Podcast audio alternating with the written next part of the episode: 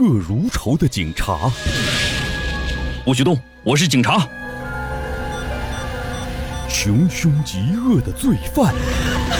再哭，再哭我就弄死你！刑警和逃犯天生一对的矛盾，上演了一出又一出猫捉老鼠的生死游戏。大哥，求你，你饶了我这一回吧。且看热血男儿如何书写刑警本色。欢迎收听群众出版社出版、李金龙编著《刑警故事丛书之罪案人生》。我是讲案人老欧，今天给大家讲一个七旬父母锤杀孽子的离奇血案。在蛟河市中港街，提起刘长春，或许是没有人知道，但是提起土匪的名号，那却是无人不知，无人不晓。一九六五年，刘长春出生于一个普通的工人家庭，父亲刘金生是一名党员，在蛟河煤矿工作的十分出色，为人也是老实厚道。母亲刘桂香更是端庄贤淑。勤俭持家的家风在当地还传为美谈。或许是受到了上辈人的影响，刘金生最大的愿望就是能有个儿子传宗接代。可是婚后一年，一个女婴咕咕坠地，这让刘金生是怅然若失。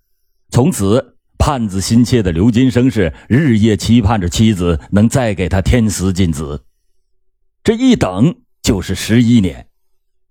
当儿子刘长春出生的时候，他已经是三十五岁的中年人了。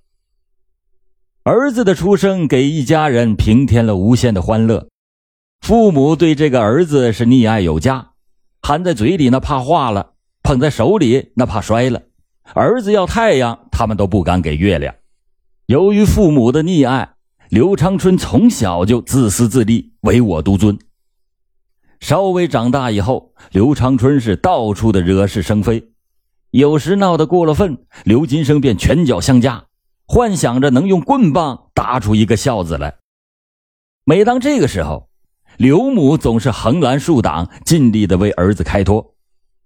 这有了母亲的撑腰，刘长春胡作非为，那更是底气十足了。刘长春从小学对学习就不感兴趣，他勉强的考上了初中。可没念几天，就自动退学了，开始整日的和一些不三不四的人鬼混，没钱了就伸手向父母要。父母却并没有意识到溺爱会埋下了祸根。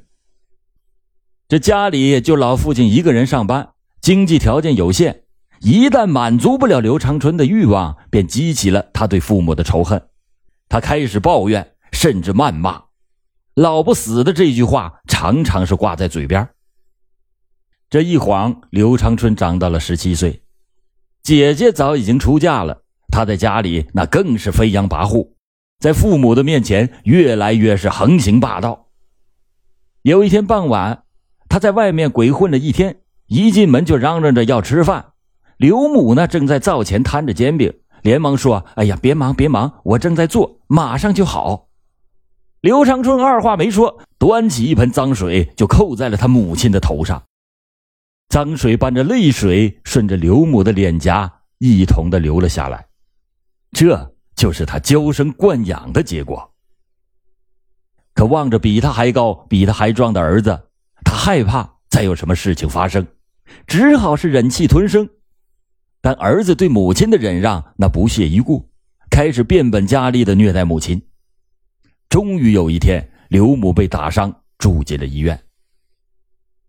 还有一天傍晚，刘长春带着一个风尘女子，醉醺醺的回到家中。父母见状，气的是不打一处来。他们怎么也没有想到，儿子已经堕落到如此的地步，说什么也不让他们进屋。刘长春见父母不肯，便又一顿臭骂，可能是觉得骂的还不解气，最后竟然是拳脚相加。把母亲的两根肋骨竟然都给踢断了，可是刘长春仍然是觉得不解气，又操起了一把剪子，直接捅进了母亲的腹部。撒完气以后，刘长春就带着那个风尘女子扬长而去。刘父在邻居们的帮助下，这才将刘母送进了医院。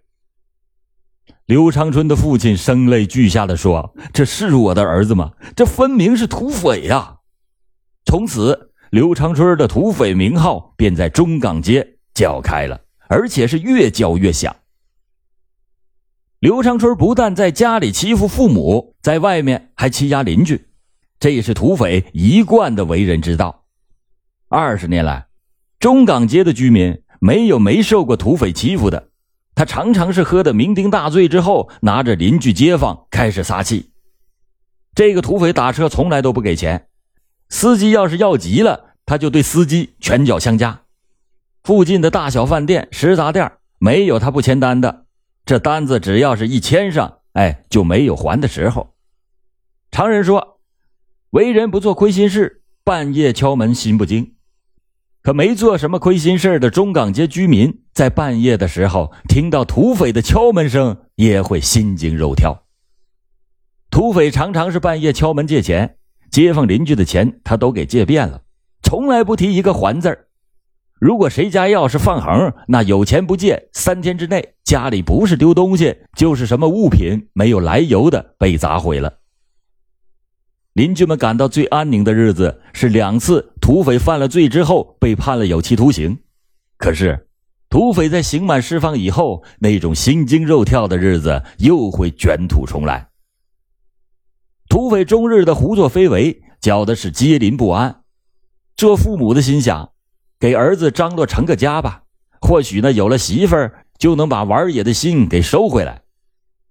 到了二十四岁那年，土匪娶了赵家的女儿为媳，这不料新媳妇儿刚进门以后就成了土匪的出气筒，张口就骂，举手就打，对土匪来讲已经成了家常便饭。他老婆常常是被打得遍体鳞伤。半年以后，土匪犯罪服刑。妻子呢不计前嫌，盼望他出来以后啊，能够回心转意，重新做人。可是这个土匪是江山易改，本性难移。出狱以后，对妻子的虐待那更加的疯狂。他媳妇的身上常常是被打的青一块紫一块，没有一个好的地方，终日是以泪洗面。这刘七实在是忍受不了这种非人的折磨，终于在去年。挣脱了牢笼，和土匪办理了离婚手续。但是离婚以后，土匪还是纠缠不休，还扬言要杀人放火。没办法，刘七只好扔下了年仅十岁的儿子，远走他乡。从此，中港街的居民再也没有见到那个身材羸弱不堪、终日以泪洗面的中年妇女。土匪被父母养活了三十七年。从来也没有想过出去挣一分钱，他只知道没钱花了就伸手向父母要。父亲每月仅有四百元的工资，几乎是全部花在了他的身上。父母实在拿不出钱供他挥霍，他便怒气大发，拳脚伺候。为了向父母要钱，土匪那是绞尽了脑汁甚至以放火烧房、上房揭瓦来相威胁。他见家里头实在也没有油水可榨。土匪便把主意打在了街坊邻居的身上，常常是在夜深人静的时候，手提利斧威逼父母到邻居家去借钱。去年十一月份，刘父被逼无奈，半夜敲门，找到了食杂店店主王金河借钱。他一进门便给王金河深鞠一躬，说道：“救救我们吧，就当你大爷今天求你了。”土匪半夜就把他妈给打跑了，再不给土匪拿钱。我们老两口啊，就没命了。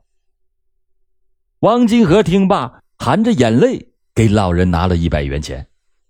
儿子刘志刚当时只有十二岁，但土匪也是不放过他，常常的拿他撒气。有一次，刘志刚刚放学回来，这刚进家门，正好看见土匪手拿着木棒追打着他的奶奶，他怕奶奶被土匪给打坏了，就在后面使劲的拽住土匪的衣襟不放。这土匪没有追到奶奶，便把这一腔的怨气撒在了儿子的身上，把他自己亲生的儿子打的是鼻口穿血。父母好像生来就是土匪的奴隶，土匪每次虐待父母以后，都觉得心安理得。他有一个癖好，经常是威逼母亲给他下跪。有一次，八十多岁的傅大娘经过刘家的门前时候，正好看见土匪手持着凶器在后面追打着母亲，追出了十多米以后，一拳把母亲打倒在地，然后便骑了上去一顿毒打。刘母的哭救声招来了许多街坊邻居，大家都是好言相劝，可是谁劝也不行。土匪是越打越凶，最后终于逼着刘母当着众街邻的面给他下跪求饶。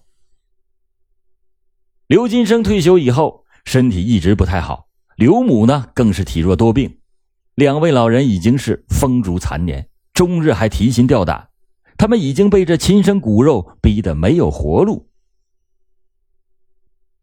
二零零一年四月八日下午两点多钟。土匪醉醺醺的回到家中，这一进门，土匪就面露凶光，对着两位老人就开始破口大骂：“你妈的，两个老王八犊子！你姑娘不是有根独苗吗？我今天就用雷管炸死他们全家，再整死你们！”土匪经常在两位老人面前扬言要杀他们，两位老人见土匪脸上充满着杀气，吓得是大气儿也不敢出。土匪骂过一阵以后，拿出了一个药瓶，往地下一扔，叫道：“我吃药了，我不活了。”见没有人理会，土匪上去便揪住了母亲的头发，继而是拳脚也跟了上来。已经受够苦难和折磨的刘母见大难又要临头，顺手就操起了暖气片上的小铁锤，照着儿子的脑袋就砸了过去，紧接着顺势又来了一锤。正揪住刘母头发不放的土匪，顿时是血流满面，扑倒在地。见土匪倒在了血泊之中，不停的蠕动着，刘母也吓呆了，急忙的把铁锤扔在了地上。土匪一旦醒来，一定不会饶过他们。刘父见状，颤颤巍巍的到猪圈里，又拿过来一把更大的大铁锤。我砸死你！我砸死你！